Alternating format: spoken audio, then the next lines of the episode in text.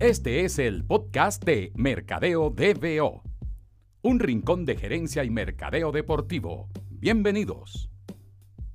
En este episodio...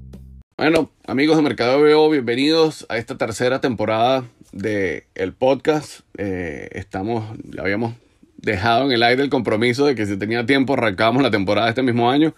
Y, mm, y la verdad es que estoy muy contento que sea con eh, el tema que vamos a tratar hoy. es otro ejemplo de un grupo de venezolanos que están involucrados en el deporte con una iniciativa espectacular. Creo que les va a encantar porque además se combina con todo el tema de la gamificación.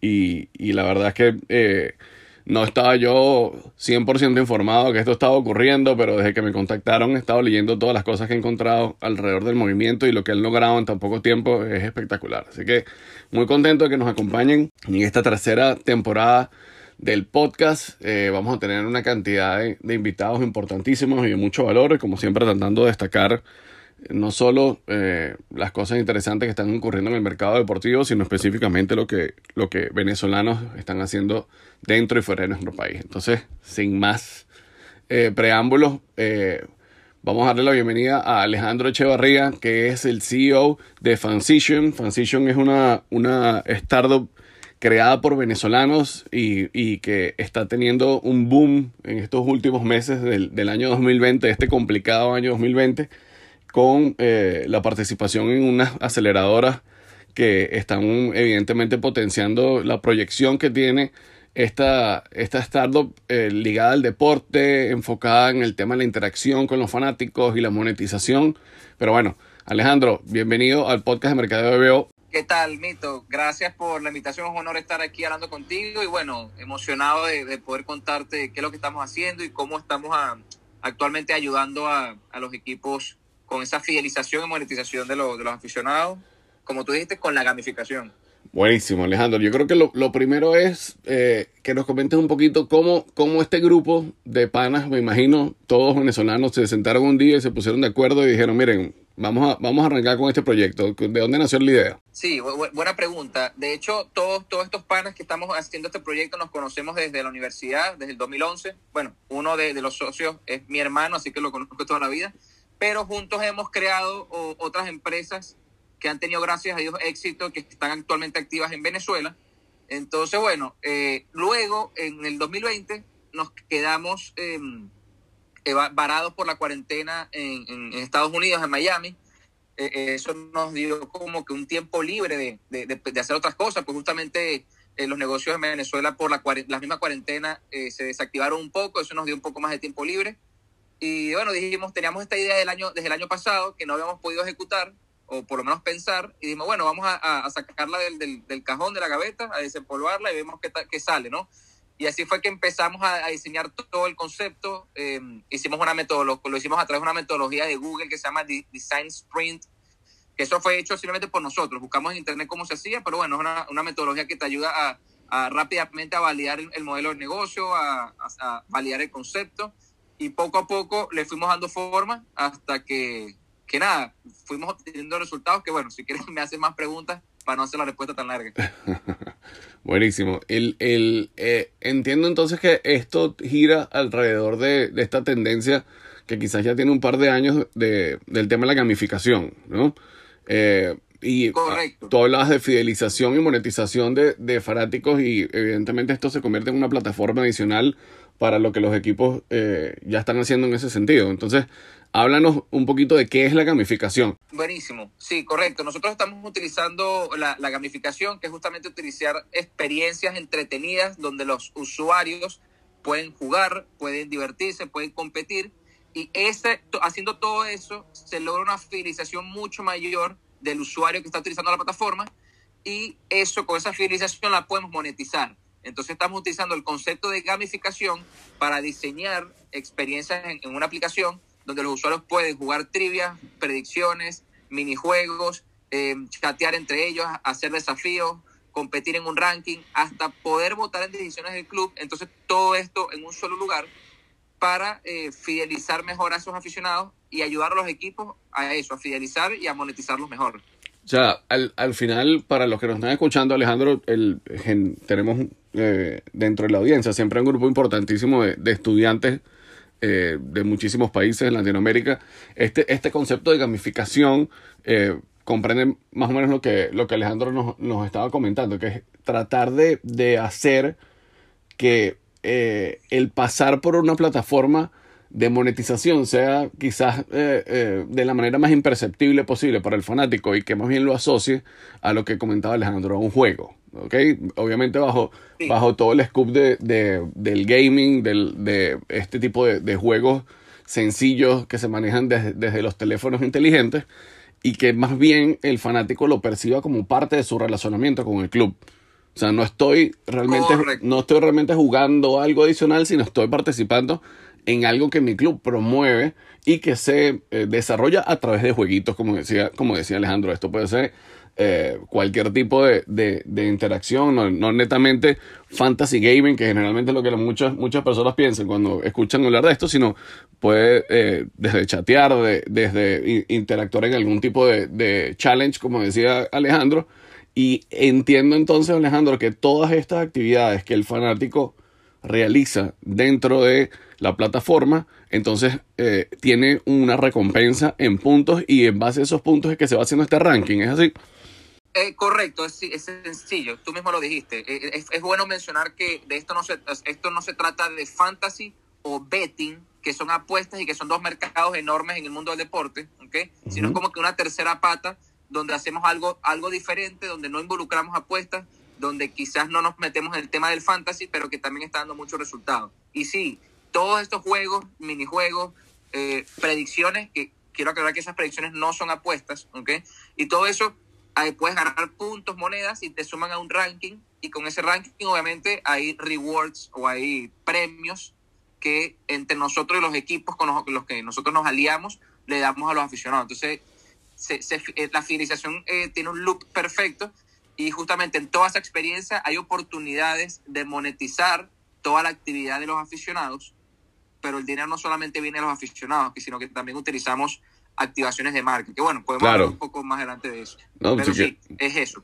Buenísimo, si quieres vamos a ir cerrando entonces el tema propio del, del fanático y, y, después comentamos lo de cómo las marcas pueden participar en esto, que obviamente me interesa a mí también.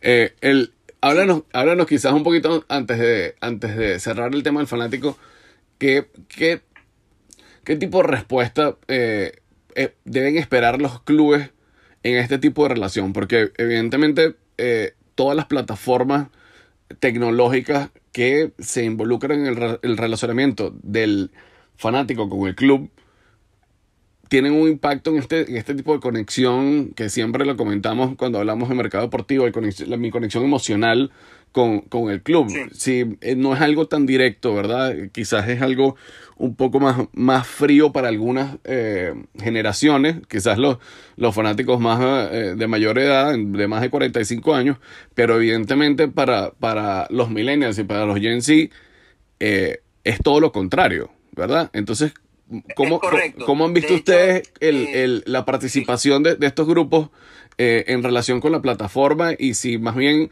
quizás el ignorante soy yo y, la participación no, tiene ningún tipo de, diferenciación en los grupos de edades. No sé, háblame un poquito de eso. No, no, buenísimo. Y, tú, lo, tú que tienes mucho conocimiento en eso, sabes que obviamente mucha, mucha más probabilidad que la, aplicación o este tipo de plataformas la utilice los millennials o la, la Gen Z más que una generación Y, eh, y o, o, los boomers, exacto. Los famosos boomers. Em, y justamente nosotros, bueno, cuando, haces un, un, emprendimiento, un startup, tienes que delimitar tu, tu segmento de mercado. Y nuestro segmento de mercado justamente va entre quizás 15 años, más, más de 15, 15, 16 años, hasta máximo, máximo unos 30, 35 años para justamente ser lo más eficiente posible en, en, sacar la, las, las estrategias de mercadeo y, y, poder delimitar bien quiénes son, eh, eh, utilizar y, y, definir bien ese, ese buyer persona o, esa, o ese cliente potencial, ese usuario potencial. Y entendemos que, que, eso no tiene nada de malo si lo delimitamos en edades y no atacar a el 100% de los aficionados, sino que delimitándolo bien tenemos más oportunidades de éxito al, al promover la, la plataforma. Así que sí, es mucho más mucho más probable que la utilicen este tipo de personas porque ya están más acostumbrados con todo este tema que, que viene de los esports, de la gamificación, de, del play, del FIFA, de la cosa, están más eh, ávidos de utilizar este tipo de plataformas de juego. Y es espectacular porque si hay algo en lo que, de lo, y creo que todos los que estamos involucrados en mercadeo sufrimos, es ver cómo encontramos la condenada manera de, de conversar o de, o de, interactuar con los millennials y con los Gen Z, porque el perfil es un perfil muy complicado a nivel comunicacional y a nivel de conexión si no, si no te restringes únicamente al, al tema de las redes sociales, ¿no? Entonces tener una, una plataforma adicional de conexión con estos grupos es extraordinario tanto para los equipos como para las marcas. Entonces cuéntanos ahora cómo es eh, el espacio de participación de los patrocinadores en, en, en, esta plataforma que ustedes construyeron. Sí, bueno, eh, en realidad es muy, muy sencillo y es que obviamente eh, nos aprovechamos de la masa crítica, la masa de usuarios que, que, tenemos segmentada por, por cada equipo, porque por ejemplo, si yo cierro alianza con un equipo español, digamos el, el Villarreal, un ejemplo, ¿ok? Y yo tengo una base crítica de, de usuarios registrados con el Villarreal, eh, yo puedo hacer activaciones de marca con patrocinadores que estén en la zona de que ataca el Villarreal y, puedo hacer esas activaciones de marca dentro de la plataforma que son muy, muy personalizadas en temas de diseño, son muy inmersivas y no, no, es un, no es como un ad normal tipo de esos que te salen banners y tal, sino que es algo mucho más inmersivo y le damos esa oportunidad a los equipos a que puedan activar un espacio adicional de patrocinio y eso les conviene porque, bueno, en este 2020 que el deporte se ha, habido tan gol, eh, ha, ha, venido tan golpeado, eh, le permite ofrecer algo diferente a los patrocinantes ya que, bueno, inicialmente no, no, hay, no hay activaciones de marca en los estadios, por ejemplo, los equipos tampoco están obteniendo ingresos de los abonados, del, ticketing, entonces, bueno, le permitimos justamente un, una activación de, de, una línea de negocio adicional en la plataforma. Que bueno, ahorita te puedo explicar cómo sería, cómo con los clubes, qué acuerdo estamos llegando y cómo se, cómo el club puede ganar dinero con nosotros. Seguro. Háblame, y disculpa que, que insista en esto, pero que me, me, me parece tan interesante y obviamente eh, eh, eh, es algo en lo que creo que la, mayoría de las marcas queremos explorar la, la manera de, de, participar en, sobre todo las que tenemos patrocinios con algunos clubes en las regiones donde trabajamos. El todo lo de que sí. es, algo, es, algo, mucho más inversivo la presencia de la marca, que va más allá de este, de este tipo de presencia habitual de la marca en, en, en plataformas o en, o en aplicaciones, que es el tema de los espacios publicitarios que hay, la presencia de la marca iría directamente dentro del, del minijuego, en algunos espacios de, sí. del minijuego, o es que el, cada minijuego puede eh, tener un sponsoring, ¿sabes? Este minijuego es presentado por tal patrocinador del equipo. Sí, por ejemplo, o sea, nosotros tenemos muchos tipos de juegos dentro de la plataforma, vamos a irnos al más sencillo, que son las trivias, que son quizzes, okay. son quizzes normales, preguntas y respuestas, aunque es algo muy sencillo. Entonces, como bien dices, pues nosotros podemos hacer en unas en una dos semanas que ciertos tipos de trivias estén patrocinadas o todas las trivias estén patrocinadas por una marca y que el premio final por participar en esas trivias de esas dos semanas sea eh, auspiciado por la marca okay. y todo el diseño de las trivias haya, haya, un, haya un diseño inmersivo donde la, la marca esté presente. Sí. Eh, por ejemplo, en, en, el fondo de las trivias, en una, en una esquina, entonces podemos agregar muchas cosas. Tenemos otro tipo de minijuego que es el primer minijuego que desarrollamos, ya viene el segundo, que es un Gold Runner, okay. es como un Endless Run, es tipo, eh, tipo eh, Temper Run. Sí, sí. Bueno, es, un, es, una cancha infinita donde va un jugador y, esquivando rivales, etcétera. Entonces, todo ese tema de la cancha se puede personalizar, el uniforme de ese jugador y de los otros jugadores se puede personalizar, se puede colocar música o, o cosas que la marca quiera colocar dentro del minijuego. Excelente. Entonces, de eso, por eso hablo de algo mucho más inmersivo, más que un banner o algo, hablo de algo más que, que el, el, el, usuario pueda ver y pueda experimentar de diferentes maneras. Genial, genial. Eh, yo creo que, que eh, eh, sí, las oportunidades ahí para, para las marcas, que igual siempre, uh, ya hablábamos del, interés de los equipos, evidentemente el interés de las marcas también es, es beneficiarse de, estos puntos de conexión con el fanático, especialmente cuando son eh, de, de, este corte, siempre hay esa posibilidad de, de, el, como decías tú, el manejo de la información de esa base crítica de fanáticos de, del equipo y el aprovechamiento para la personalización de, de la experiencia, ¿no? Eso también tiene un impacto directo en en todo esto, esto esta disposición del fanático en pasar por esas plataformas de monetización. Entonces, sí, correcto, porque te doy un ejemplo. El, ¿Qué pasa? los equipos pueden hacer eh, publicidad en sus redes sociales, en hacer activaciones en, en Instagram, en Twitter, quizás en TikTok, ahora que está, está surgiendo. Pero en, en, realidad, el, eh, eh, que, que, no puedes hacer más allá, cosas más allá de lo que te ofrece la plataforma.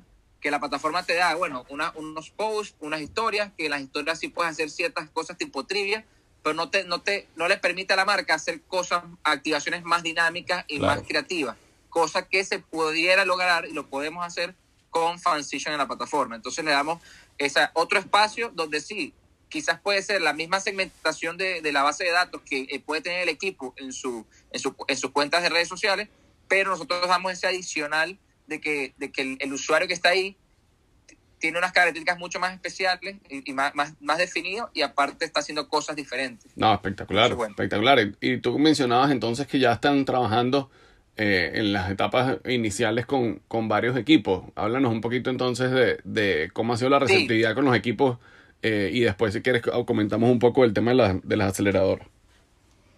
Claro, que sí, claro que sí. Nosotros actualmente, eh, nuestra estrategia del, del go-to-market eh, para entrar al mercado, estamos atacando el mercado de la segunda división de España y la segunda B, que sería como una segunda y tercera división de España, Venezuela, ¿ok? Por obviamente aprovechar eh, quizás ese networking que tenemos en, en, el país. Y estamos también en el mercado árabe, que hoy ya te comento eso. Pero en España es como que nuestro primer foco. ¿Por qué España? ¿Y por qué segunda y segunda B?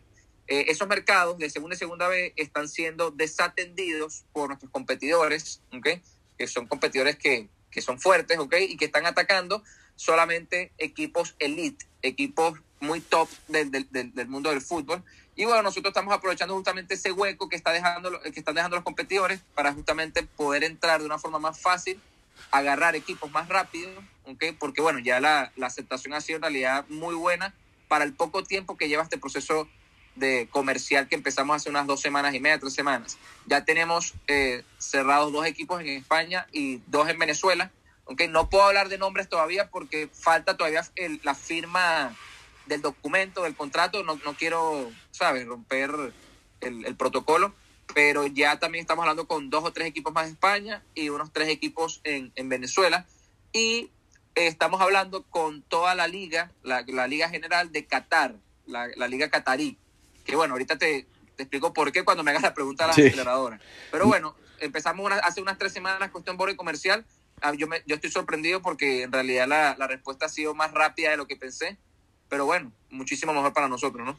Sí, qué bueno que tocas el tema de los competidores porque evidentemente el, si eh, algunas de las personas que nos están escuchando eh, han, han, podido ver algo de, del trabajo que, que otras compañías están haciendo más o menos en el mismo campo en el que está eh, manejándose Transition, el enfoque tiene muchísimo sentido. Lo que acabas de comentar, Alejandro, creo que es una movida súper estratégica para ustedes porque hay una necesidad en ese segmento del mercado enorme y quizás si queremos verlo también desde, desde, el punto de vista de los equipos quizás mayor a la de los grandes a la de los grandes clubes europeos eh, eh, eh, eso la, pegaste en el clavo y, y, justamente porque los equipos grandes los top tienen, eh, o sea, su capacidad financiera es quizás mucho, muchísimo mejor que un equipo mediano o pequeño, entonces tiene más maniobrabilidad para hacer eh, cosas, ¿no? Pero un equipo pequeño o mediano, en realidad, primero, quizás no tiene el dinero para, para, esta, para hacer por su cuenta este tipo de iniciativas, o segundo, no tienen, no tiene el conocimiento, y tercero, el equipo técnico, el equipo de IT, de, de, tecnología de, del equipo, quizás está enfocado en otras cosas, quizás está enfocado, bueno, quizás vamos a hacer la página web y está en esa etapa, pero claro. en lo que nosotros lo ayudamos justamente a acelerar ese proceso tecnológico y a, a apoyarlos en el tema de, de, fidelización cuando quizás no tienen el dinero o no tienen el tiempo para hacerlo. Excelente, bueno, ojalá podamos ver pronto en las redes de Fansation eh, quiénes son estos equipos eh, que tanto en la segunda sí. división en España como en Venezuela, sobre todo creo que es interesantísimo que, que hayan clubes que estén entendiendo que este tipo de, de paso y este tipo de herramienta es vital para el relacionamiento con los nuevos, con las nuevas generaciones de fanáticos. Explícanos entonces, Alejandro, este tema de, de, las, de, de las aceleradoras, porque bueno, yo me imagino que algunas o muchas de las personas que están escuchando dirán, ya va, estos panas arrancaron este proyecto en el 2020, durante la pandemia, eh, eh, eh, quedándose retenidos en Miami, regados por todas partes del mundo y ahora ya están cerrando acuerdos con equipos. ¿Cómo es esto? ¿Con qué dinero se movió eso? O sea, ¿cómo, cómo en, tan pocos meses fueron capaces de, de, de hacer que el, el, proyecto se desarrollara de manera tan, tan impresionante y creo que ahí es donde entra el tema de la aceleradora, que entiendo que ustedes están trabajando con una aceleradora en Andalucía y con otra en, en Qatar y entonces aprovechen y nos cuenta qué estás haciendo en Doha. Sí, no, buenísimo, excelente la, la, la pregunta que a veces quizás la gente dice, bueno, pero ¿cómo hicieron eso tan rápido? Nosotros en realidad, el equipo fundador, eh, tenemos experiencia haciendo empresa y quizás eso, el, el, o sea, bueno, en toda startup el equipo es una de las cosas más importantes, ¿ok? Y por eso como que los primeros pasos los dimos bien y los hicimos eh, de la manera correcta, pero luego eh, empezamos, bueno, para, para, esto se necesita eh, más dinero, se necesita inyección de capital, se necesita asesoría, eh, mentoría. Y fue que empezamos a aplicar, ¿ok? En las postulaciones de estas aceleradoras, que una aceleradora, para quien no lo sepa, eh, son instituciones o, sí, empresas, instituciones que te ayudan, ¿ok? Te dan mentorías, te dan asesoría, algunas te dan dinero, ¿ok? Para justamente tú eh, validar mucho más rápido tu, tu, negocio, te dan también conexiones, te dan clases de finanzas, temas legales, etcétera, y justamente para, para, por eso se llama así, ¿no? Para acelerar el proceso de, de tu startup y puedas conseguir resultados más rápido.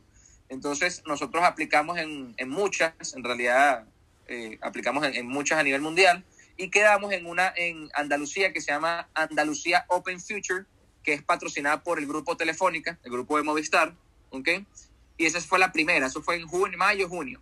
Casualmente, nuestro estatus migratorio en Estados Unidos ya iba a cumplir los seis meses en, en Miami y decidimos eh, viajar a, España a, a, esta aceleradora para ter terminar el proceso de, de aceleración, ¿no? Entonces, nos ayudaron muchísimo en, en tema de diseño de producto, eh, finanzas, en tema de validación del modelo de negocio y también nos están ayudando mucho en tema de networking con, con el mercado español, ¿no? Con este tema de los equipos. Entonces, bueno, eh, todavía seguimos en la aceleradora eh, de España, en Andalucía, eh, y fuimos luego seleccionados paralelamente por una aceleradora que se llama Qatar Sports Tech, que es justamente de, Qatar, de Doha, que justamente se enfoca en startups de deporte, de, de, startups que estén haciendo innovaciones en el mundo del deporte, por eso Sports Tech, ¿ok? Y bueno, actualmente me encuentro yo en Doha, llegué, bueno, con, con mi otro socio Lorenzo, que es el CTO de la compañía, el de tecnología, eh, porque bueno, eh, al final de este programa vamos a tener lo que llaman un Demo Day, que es un día donde nosotros hacemos un pitch Uy. a inversionistas locales e internacionales entonces, bueno, me encuentro acá actualmente por eso, para hacer otro tipo de actividades también, porque bueno, estamos, como te dije, haciendo una propuesta a la Liga Qatarí, la Qatar Stars League. Eh, entonces, bueno, esperemos tener resultados positivos con esta alianza y aparte hacerle el pitching a los inversores para levantar capital desde aquí. Entonces, pero, bueno, pero Alejandro, ha sido la, la Ale, historia que nuestra, sí. Alejandro, el Demo Day es hoy. No, no, no, no. Ah. El Demo Day es el 14 de diciembre. Ah, ok. Yo de dije, hecho, coño. en Qatar hay, hay, una política muy, muy estricta con el tema del COVID. Eh, si llegas a Qatar, tienes que tener una visa especial, la cual nos emití, tardaron un poco en emitirnosla y por eso, Sí. bueno, viajamos fue la semana pasada. Luego, al llegar a Qatar, tienes que hacer una semana obligatoria eh, De en cuarentena. Claro. en un hotel. En un hotel y luego ya, ya yo cumplí la semana, ya mañana puedo salir. De hecho, me hicieron el, el COVID test ayer, antes de ayer, me dieron los resultados ayer, negativo, todo bien, y ya puedo salir a partir de mañana. No, te lo decía. ser libre. Te lo decía porque si, si pusimos la grabación del episodio el mismo día que tenía el demo day, ya iba a matar, ya iba a matar a Ricardo. Qué estrés. No, no, no, no. No, No, no. de hecho, claro, lo habíamos hecho para la semana pasada, pero justamente el día, es, yo llegué el, el sábado, estaba Sí. viajando. Yo hice Madrid, Estambul, Estambul, Doha, el, el, día obviamente estuvo demasiado complicado y por eso te pedimos disculpas y la No, para nada, para nada. Igualito que ir para Puerto Ordaz, ¿no? Caracas, Puerto Ordaz. no, bueno. No, mira, interesantísimo. La verdad es que yo creo que este tema de las aceleradoras, que te agradezco que, que dieras una descripción tan detallada porque sé que hay muchísima gente joven trabajando en iniciativas asociadas al deporte y que sepan que existen estos espacios y que entiendan que no necesariamente, a pesar de que ustedes tuvieron esa suerte también, que no necesariamente es que vas a ser seleccionado por una aceleradora y que eso se va a traducir y que te van a dar cientos de miles de dólares, sino que el tema de, del acompañamiento y el asesoramiento eh, en áreas tan sensibles como el modelo de negocio, como la parte financiera, incluso eh, la estructuración del producto, es clave para que luego lleguen otras oportunidades en las que sí el, el, el, el tema del, de eh, la respuesta sea más, más financiera que de otro lado. y yo creo que vale la pena Alejandro, decirlo, eh, yo vi la nota de prensa que ustedes nos, nos compartieron y, entiendo que esta aceleradora de Qatar sí eh, hizo una, o les dio un apoyo financiero a ustedes que elevó la valoración de, de Fancision a, a, un monto bastante importante. Sí, sí, correcto. Andalucía Open Future, que es la de España, ellos no dan dinero y no te quitan equity de la compañía, o sea, no, no te quitan porcentaje de, de tus acciones, pero esta Qatar Sports Tech sí te da una inversión, ¿ok? A cambio de un porcentaje de la compañía. Claro. ¿Ok? Entonces, la inversión no es tan elevada, ¿ok? Pero sí, obviamente, es un nos oxigenó por unos cuantos meses más. Tenemos asegurado por lo menos operación por unos cuantos meses. Y, y obviamente también lo que tú dices es importantísimo. El tema de acompañamiento y la red de contactos que tienen estos tipos es increíble y te, te, ayuda muchísimo a entrar al mercado. Sobre todo en Andalucía no, nos hemos beneficiado, no, es una locura o sea, son los que, bueno, no dan dinero, pero la red de contactos y, y lo que te puede abrir puertas es increíble, porque aparte, claro, si vienes de parte de, de una aceleradora que está apoyada por Telefónica, que es la empresa privada, creo, más grande de España, ¿ok? Obviamente te ven con otros ojos y eso también nos permite a nosotros, bueno, vamos por el buen camino y que la gente te diga, bueno, si vienes, si estás con estos tipos es por algo, no, no, no eres un loquito que está inventando algo y que, ¿sabes? Hay, hay, hay cierto grado de garantía, ¿no? Claro. bueno, estos tipos son serios, están haciendo algo bien y por eso, bueno, vale la pena abrirle la puerta y eso es lo que nos ha permitido estas dos aceleradoras, tanto la de España como la de, la de Qatar. Genial, Alejandro. Yo creo que es un tema interesantísimo y, y obviamente es, es, muy gratificante escuchar que, que un grupo venezolano está logrando esto y que imagínate, están en el, en, andan en Doha haciendo presentaciones a, a, futuros inversionistas, trabajando con equipos españoles, trabajando con equipos venezolanos es extraordinario. Pero eh, visto esto, visto esto y, y, la velocidad con la que están ocurriendo las cosas para, para y, y lo que están viendo en el mercado ustedes también, eh, ¿cuál, ¿cuál es el próximo paso de Fansition? O sea, evidentemente ahorita la prioridad es eh, buscar alianzas con equipos, evidentemente eh, también eh, siguiendo hablando de la monetización, que el, que el producto siga circulando y que eso evidentemente le, le dé mayor fortaleza a ustedes para, para, permitirles expandirse a otros mercados. Pero yo digo en, términos de, de, la oferta, en términos de, de este tema de, del desarrollo tecnológico, del desarrollo de, nuevas herramientas dentro de la aplicación para fortalecer ese, ese, link, ese link, ese enlace con el fanático, ¿cuál, es, ¿cuál es la próxima etapa en la que van a trabajar? Buenísimo, no, perfecto que lo preguntas. Nosotros tenemos eh, un producto mínimo, bueno, ya no es un producto mínimo vial en realidad, ya es la primera versión de la aplicación, okay, que tiene ciertas, eh, eh, ciertas features, ciertas funcionalidades como, tri, como te comenté, trivias, minijuegos, predicciones, chat, eh, desafíos, etcétera. Entonces, lo que la siguiente etapa de desarrollo es seguir desarrollando distintos tipos de minijuegos, okay, que, que, que les guste al aficionado. Vamos a integrar algo que se llama live trivia o trivias en vivo. No sé si tú tuviste la oportunidad de, o, lo has visto por ahí, una cosa que se llama HQ Trivia. Sí. Que hacen justamente, es como un programa de televisión en vivo, pero que juegas el teléfono y vas respondiendo trivias hasta el final. Sí, brutal. si, la, si la respondes mal, te elimina. Entonces todo es en vivo. Entonces vamos a, a ejecutar eso y eso es justamente una de las ventanas más importantes que vamos a tener para las marcas y para los equipos, porque eso te acumula una gran cantidad de usuarios en muy poco tiempo, ¿ok? Y, bueno, y es una experiencia brutal para, para el jugador que, que, que, está, el usuario que está jugando, ¿no? Entonces, va por ahí la cosa, seguir haciendo trivias, minijuegos, también tenemos que aprender de, de nuestros usuarios, porque todo esto lo hemos hecho validando haciendo pruebas piloto, viendo qué le gusta al usuario, haciendo cosas que el usuario de verdad quiera y le entretenga, ¿no? no nosotros no somos tampoco, eh, tenemos una, una, varita mágica, una bola de cristal para saber qué es lo que le gusta al, aficionado. Por eso hay que lanzar, probar, escuchar al aficionado qué es lo que le gusta, qué es lo que no le gusta y ir ajustando el producto. Entonces creo que estamos logrando justamente eso, ese fit en el mercado de que de, de, hacer algo que, que de verdad eh, jale, ¿no? Entonces, bueno, eso del lado tecnológico y del lado comercial, eh, esperamos cerrar con muchos equipos en, en el 2021 con, en España, porque uno de los equipos que ya cerramos es un equipo que está en segunda B, pero que es un equipo histórico español, que estuvo en primera muchos años y que, bueno, creemos que, que con el respaldo de, de este de, de, de, este equipo podemos abrir muchas más puertas. Y bueno, en Venezuela obviamente queremos seguir creciendo, pero ya rápidamente saltar a Latinoamérica, saltar a Colombia, saltar a México, el mercado también argentino obviamente es importantísimo. Entonces eso por ahí más o menos cuál es nuestro siguiente paso. Y si se da algo importante con la Liga Catarí, también queremos ver si podemos hacer algo con el Mundial. Claro. Eh, ya hemos tenido ciertas reuniones, ¿ok?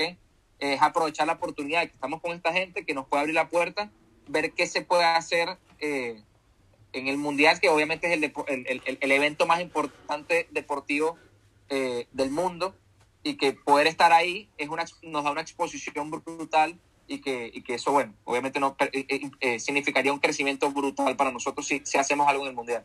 Excelente. Te, te, voy a. Esa iba a ser mi próxima, mi próxima pregunta, el tema del mundial. Pero quiero cerrar el tema de los equipos con algo que me parece súper interesante que eh, sí. es, es, parte del modelo que, que manejan eh, ustedes y que también manejan los, los, competidores, que es el tema de, del empoderar al fanático en la toma de decisiones del equipo.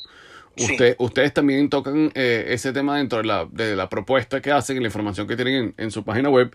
Y quizás para quienes sí. están escuchando que no, que no están muy familiarizados con esto, explíquenles un poquito eh, cuál es el concepto detrás de, de, de esta nueva manera de, de, empoderar al fanático y, y, qué tipo de decisiones en realidad eh, ustedes creen que, que, que se pueden, en, sí. en, qué tipo de escenarios los fanáticos realmente podrían participar en la toma de decisión.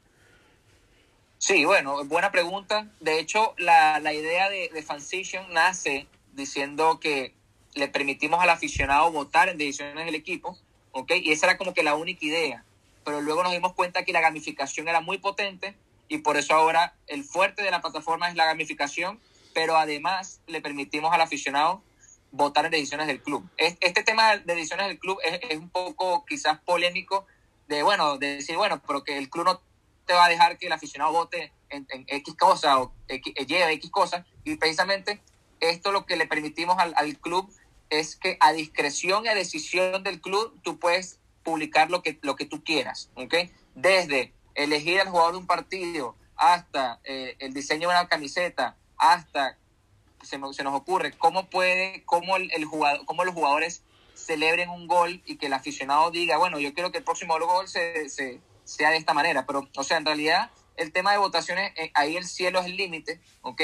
Ya depende del club, con previo acuerdo con el club, qué quiere colocar y qué puede ser eh, valioso para el hincha, para el aficionado, eh, que le, tú le pongas ahí votar. Nosotros, por un ejemplo, nosotros en, la prueba piloto utilizamos dos equipos pequeños eh, amateur de liga preferente de, de, Puerto Ordaz. Imagínate, o sea, hicimos, lo hicimos muy localizado, ¿no? Utilizamos dos equipos de liga preferente amateur en Puerto Ordaz.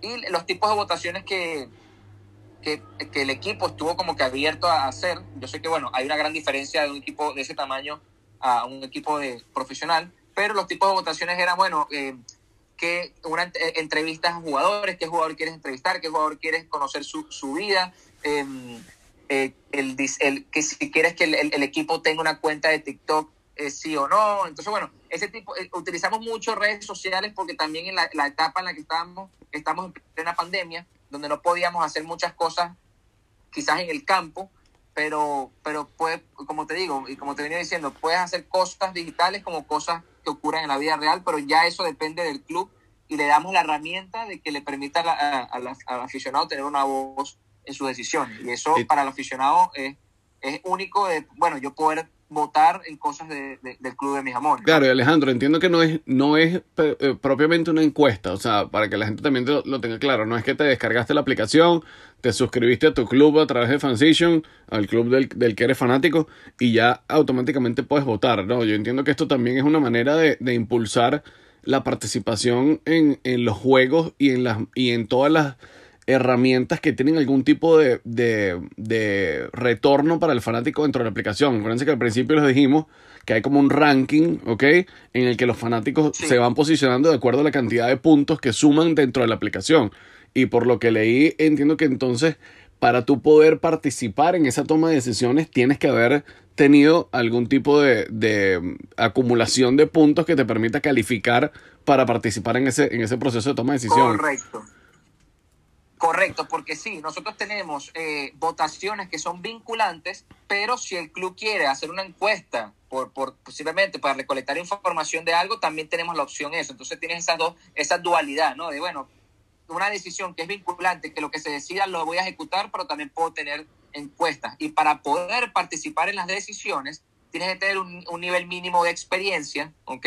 Dependiendo de la importancia que le quiera dar el club a la decisión se coloca un mínimo de experiencia para que no todo el mundo, no, no cualquier aficionado que entre y se registre pueda votar, porque también obviamente así evitamos el, el, como decimos en Venezuela, el saboteo en la toma de decisiones, sino que solamente aficionados que tengan un nivel, que hayan demostrado eh, compromiso y lealtad con el club y que tengan una experiencia tal, pueden participar en este tipo de votaciones y así filtramos ese saboteo y garantizamos que la decisión es eh, con la con los mejores intereses de los aficionados. Y ahora si quedó claro ese punto. Sí, y pero o sea, lo, que me, lo que me parecía interesante es, es, la fortaleza que tiene, que puede tener ese concepto eh, desde el punto de vista comercial y de mercadeo de cara al fanático. O sea, que tú puedas realmente involucrar al fanático desde un punto de vista en el que premies verdaderamente su fidelidad más allá de lo que le puedas ofrecer dentro de la misma plataforma en términos de, no sé, merchandising, de, de cualquier tipo de premio que los patrocinantes ofrezcan. Aquí estás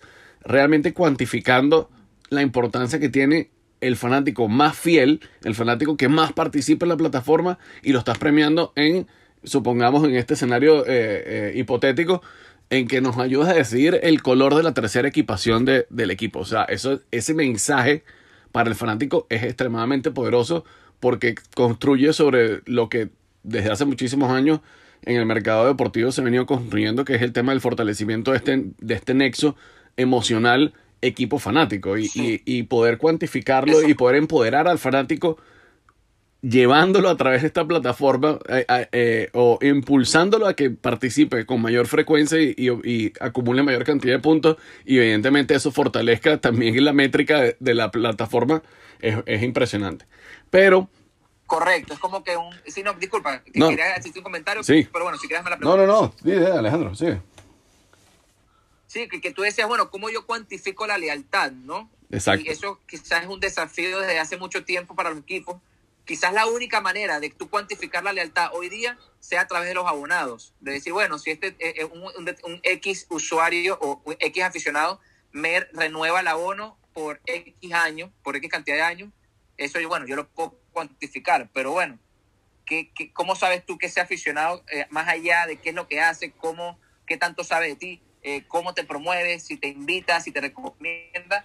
Eso en realidad el, club está o, los equipos están ciegos con eso. Entonces justamente le permitimos a cuantificar la lealtad y permitirle darle premios y, y ¿cómo se llama? Eh, reward, eh, ¿cómo se llama eso? Premiar al, al, usuario más leal, ¿no? Al que, que, esté contigo siempre, al que sepa más de ti, al que te traiga más usuarios. Entonces, bueno, permitimos justamente eso, ¿no? Y Alejandro, y hasta incluso, hasta incluso con métricas tan sencillas como cuántas veces se loguea el, el fanático en la aplicación. Eso, o sea, no, no, es algo que va a tener un reward, como tú decías, pero nada más el tu saber y el poder cruzar esas, esas bases de información, tu base de abonados versus la, la base de, de, fanáticos que están registrados en la aplicación y ver qué tipo de contenido o de información es la que hace que la gente se loguee más veces o por mayor tiempo en la aplicación es una herramienta enormemente poderosa y la verdad que lo felicito porque creo que el proyecto está espectacular. Pero si hablamos de, de impresionante, si hablamos de impresionante Alejandro y estás en Qatar eh, y estamos escuchando todo lo que está ocurriendo, eh, eh, con lo, con lo que ustedes están participando, con esta aceleradora y, y eh, estas sesiones que vas a tener, que estamos seguros que, les va a ir buenísimo y que este business con la liga le, se va a concretar. Pero háblanos entonces ya desde el punto de vista más de, de, de ejecutivo de deporte, Alejandro, ¿qué es lo que estás viviendo en Qatar? Porque cuando uno ve algo de Qatar, en que piensa en una ciudad como el futuro, ¿no? Los panas están cuadrando para tener los taxis, los Uber voladores en, seis meses, y la gente camina por, y que hacen islas en, en el mar para, porque quieren construir unas vainas súper caras. O sea, que desde el punto de vista de, de, como te digo, tú como ejecutivo del deporte, ¿qué es lo que estás viendo? ¿Qué, qué es lo más impresionante que has visto en estos, en, desde que entraste en relación con ellos? Porque has estado encerrado en el hotel, me imagino que ahora es que vas a ver muchas más cosas, pero, pero ¿qué es lo que se, se nota sí. en el ambiente estando tan cerca del Mundial de Fútbol? Sí, no, no, de eso te iba a decir que tampoco es que he visto mucho de Doha porque lo que veo es lo que, estoy, lo que tengo en la ventana, que sí, tengo una buena vista y veo la metrópoli, ¿sabes? Los edificios, la locura, parece una, un, un, de otro planeta esto, pero claro, ya nosotros hemos estado en contacto con, con, con la aceleradora vía remota lo, lo impresionante es cómo eh, eh, Qatar quiere dejar un legado eh, gracias al Mundial, ¿no? Ellos, ellos literalmente su moto, o su, su moto, como dicen en inglés, o su, su objetivo principal uh -huh. es entregar el mejor Mundial de la historia y por eso aquí la, la cantidad de dinero que están invirtiendo en infraestructura, en temas de turismo, en, en, el tema del fan engagement, bueno, sobre todo en infraestructura, ¿no? Que es lo que se lleva más dinero, en estadios, en el metro, en hoteles, es, es increíble y es justamente para demostrar que un país tan pequeño, ¿ok? Puede, como, como un país tan pequeño puede entregar un, un, mundial tan brutal como lo quieren hacer. De hecho, también, como están también vendiendo el tema de los estadios, es que es el mundial más compacto de la historia. Eso quiere decir que todos los estadios están en un radio de kilómetros menos, menos de 50 kilómetros. Y lo que, lo, que, lo que quieren ellos es que el aficionado pueda ir a un partido en la mañana y luego sea otro partido en la noche en el mismo día. ¿Ok? Entonces, eso quieren justamente hacer que el mundial sea percepción de Qatar y que obviamente sea dejar una, una huella en el mundo y poniendo a Qatar en, en la visión del mundial, ¿no? Entonces, por eso es que, claro, eh, también Qatar, es bueno, es bueno aclararlo, Qatar es el país más rico per cápita del mundo, es decir, tienen dos millones de habitantes y la cantidad de dinero que tiene el país por petróleo y por gas es claro. absurdo. De hecho, los cataríes como tal no pagan impuestos precisamente porque el gobierno lo subsidia completamente por el exceso de dinero que hay en, en, en las arcas de, del Estado, ¿no? Entonces, bueno, justamente están utilizando ese, ese, ese dinero para eh, armar una ciudad de, de, otro que parece de otro planeta y justamente entregar y dejar un legado en el mundo del deporte y en, en, la, en la, historia de, de, del mundo que, que, ellos hicieron el mejor mundial posible de la historia. Entonces, por eso es que tú ves, ¿sabes? Por eso es que se ve la metrópolis, se ve los estadios que tú los buscas en Google y parecen literalmente de Marte. Entonces, y hacen este tipo de iniciativas como Qatar Sports Tech, en la que fuimos seleccionados, justamente para apoyar el ecosistema deportivo en, en, en Qatar, porque también eh, Qatar recibió muchas, muchas críticas de, bueno, cómo un país tan pequeño puede ser seleccionado por el Mundial, eh, para sí. ser host del Mundial, versus, que creo que estaba Estados Unidos o versus Francia, no sé qué, otro, le ganó el, el, el, la, el beat a esos otros países. Entonces, bueno, ellos quieren demostrar que a pesar de que son pequeños, puede, están a la altura de, de otros países grandes. Sí, además. Entonces, bueno, eso no sé si te, si te responde a la pregunta. Claro. Cómo, cómo, la visión de ellos, ¿no? Claro, claro que sí, Alejandro. Además, creo que es interesantísimo precisamente eso que hablaste de, del mundial más compacto, ¿no? Porque en, en realidad, en, en pocas o, o, ninguna oportunidad en la historia, eh, los fanáticos eh, han tenido la oportunidad precisamente de eso. De, de, imagínate poder ir a dos partidos en el mismo día, o incluso lo, lo que va a significar eso. Eh, en, en, la propia interacción de los fanáticos, ¿no? El, el hecho de que los espacios sí. sean tan cercanos, el ambiente, creo que, creo que va a tener un impacto muy, muy potente en el ambiente y, y en lo que las marcas puedan hacer también. Y, y evidente, evidentemente el comité organizador para promover ese tipo de, de, espacios que existen en todos los mundiales, pero que ahora en, en un sitio tan reducido eh, debería favorecer muchísimo el, el, la experiencia final para, lo, para las personas que logren estar ahí en Qatar. Creo que eso es, es brutal y, y el enfoque. Y, no, y de hecho los tipos están bien asesorados, ellos han contratado, según todo lo que he leído y lo que he podido validar, contrataron a, eh, están contratando mucho europeo, mucho inglés, que de los organizadores de, de, las Olimpiadas, creo que fue el 2012, no sé, de, que hubo en Londres. Sí. Entonces justamente se están asesorando de, bueno, para justamente eh, en temas de mega eventos deportivos, para se están asesorando con los mejores, ¿no? Entonces, eso quizás te da un poco más de, garantía de que ese mundial va a ser una locura. Creo yo, ¿no? Hay que ver qué, qué va a pasar, pero por lo visto, ellos están invirtiendo mucho dinero en que sea así. Qué bueno, Alejandro. Mira, yo siempre cierro el, el podcast con unas preguntas que son un poco más personales para, para los invitados, porque creo que siempre es importante saber dónde nació ese, esa, esa conexión con el deporte y cómo eso se traduce en, en el perfil de los, de los entrevistados sin importar a qué tipo de iniciativa estén asociados o cuál sea la disciplina en la que estén trabajando. ¿Cuál es, cuál es tu, primer, tu primer recuerdo deportivo, Alejandro?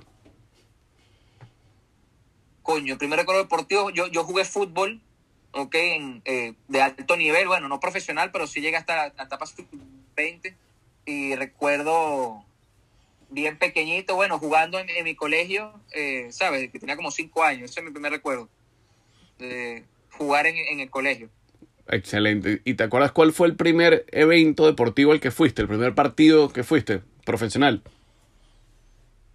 Sí, de, fue en el Estadio Cachamay, en el antiguo Estadio Cachamay antes de la Copa América, cuando eran nada más dos gradas, la principal y la popular.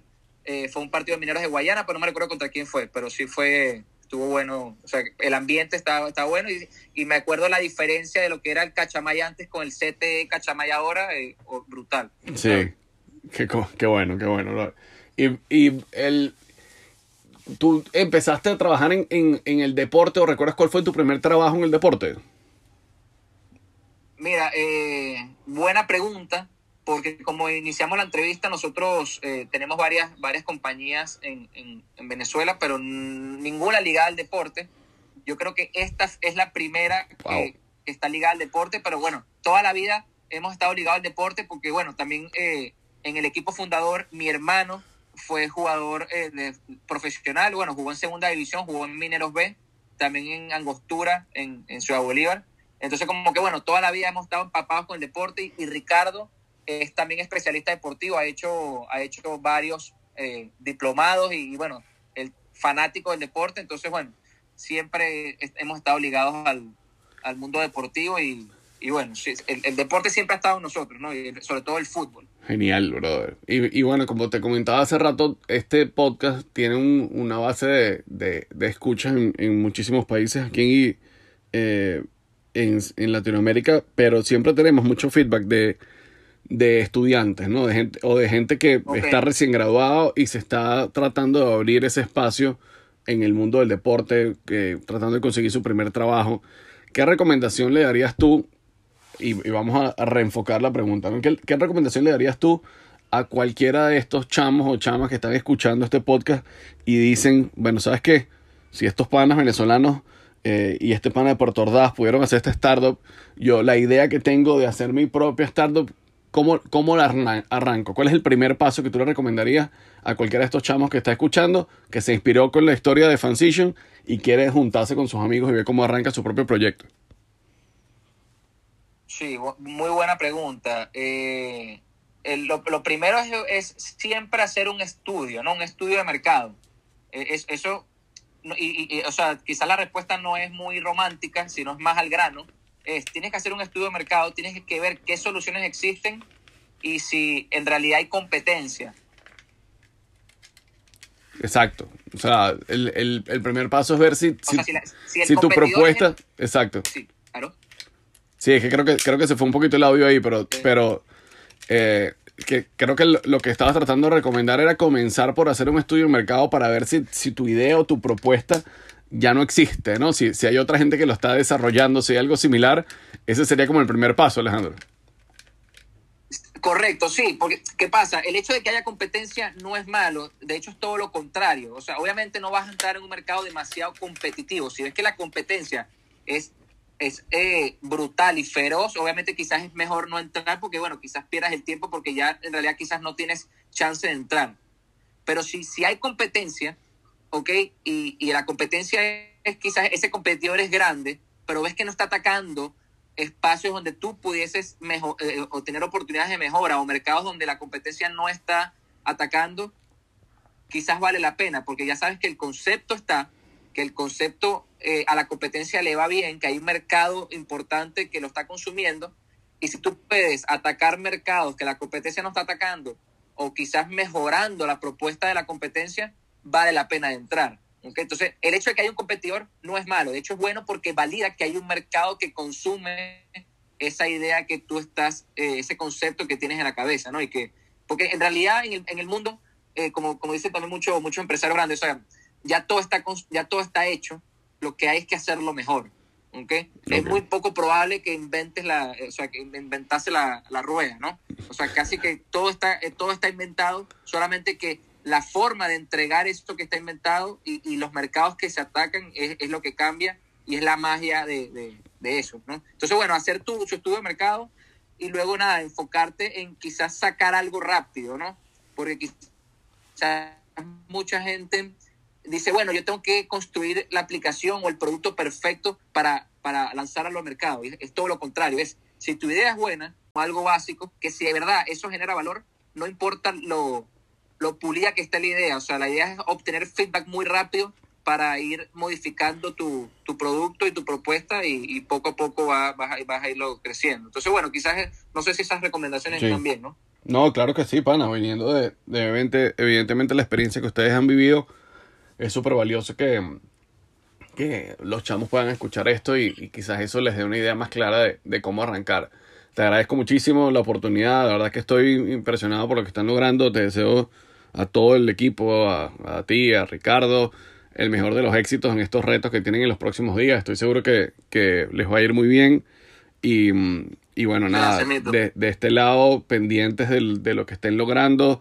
Solo te dejo para que despidas y, y también para que nos digas las redes sociales, tanto de la aplicación como tus redes sociales propias, si compartes material de, eh, o información relacionada con, con, el mercado deportivo para que los que están escuchando te puedan seguir y puedan seguir también a Fancision. Buenísimo, no, gracias a ti por, por la oportunidad, Mito. Te, te, conocemos hace mucho tiempo, sabemos que eres de, de los más duros en, el mercado deportivo, así que, coño, es, es un honor para nosotros que, que, que nos entrevistes y, y bueno, el, como mensaje final, eh, si seguramente te escuchan eh, quizás eh, di directivos de, de equipos o, o, de o, de encargados de mercado de equipos eh, de fútbol o, o de, de, cualquier otra disciplina, eh, si les interesa, eh, quizás aprovecho la cuña, ¿no? Si claro. les interesa, que podemos ayudarlos en, en, fidelizar mejor a sus aficionados y generar ingresos adicionales, activar una línea de negocio adicional eh, para, para su club.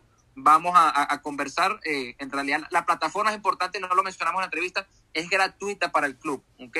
y de, de, el tema operativo nosotros eh, el 95% de la carga operativa la, la, la, asumimos nosotros en realidad es un es un cómo que llama es un win-win y en realidad para, para los equipos como te digo es gratuito y no representa una carga operativa así que si quieren fidelizar y, y, y generar ingresos adicionales con sus aficionados escríbanos en nuestras redes sociales o a nuestro correo es fancición como fan y decisión fancition fancition ¿ok? Mi correo es alejandro arroba. Eh, en LinkedIn también me pueden conseguir Alejandro Echeverría. Y bueno, por ahí estamos a, a la orden. Eh, como, como digo, el, es gratis, es gratuito para el club y no tiene carga operativa. Así que bueno, no, esperemos eh, poder conversar con, con, lo que nos están consiguiendo. Brutal, están escuchando, sí. brutal ese detalle que como dices tú no mencionamos en la, en la entrevista, pero que creo que es clave para cualquier equipo que, que eh, tome la decisión de entrar en este mundo saber que no va a requerir una, una inversión adicional. Eh, creo que es importantísimo para clubes eh, de mercados como el venezolano y también para, para los, los, la gente que nos escucha, los directivos que nos escuchan de varios mercados en Latinoamérica. Eh, tener ese acercamiento con Alejandro, ya saben, compartiendo, eh, escribiendo un correo electrónico, viendo el trabajo que están haciendo en estos otros sitios que, y sobre todo los equipos que nos vamos a enterar pronto, que, que, están arrancando en esta primera etapa, pero saber que de entrada eh, el compromiso eh, a nivel financiero mm, para el equipo es absolutamente accesible, abre una gran puerta de posibilidades sí. para, para que el retorno sea muy importante para, para la organización. Entonces, extraordinario eh, ese cierre, Alejandro. Eh, nuevamente agradecidos con ustedes por el espacio y, la mejor de la suerte. Y a todos los que nos acompañaron en este entonces primer episodio de la tercera temporada del podcast de Mercado de BBO. Eh, agradecido como siempre por, por que estén ahí, porque interactúen con nosotros, nos dejen sus comentarios, su valoración en, en iTunes y en Spotify, siempre bien recibida. Y nos vemos en el próximo episodio del podcast de Mercado de BBO. Gracias. Gracias por acompañarnos. Te esperamos en el próximo episodio con más ilusión que fanático guairista en diciembre. Síguenos en Facebook, Twitter o Instagram, arroba mercadeodbo. También puedes visitar www.mercadeodbo.com o escribirnos a contacto arroba mercadeodbo.com.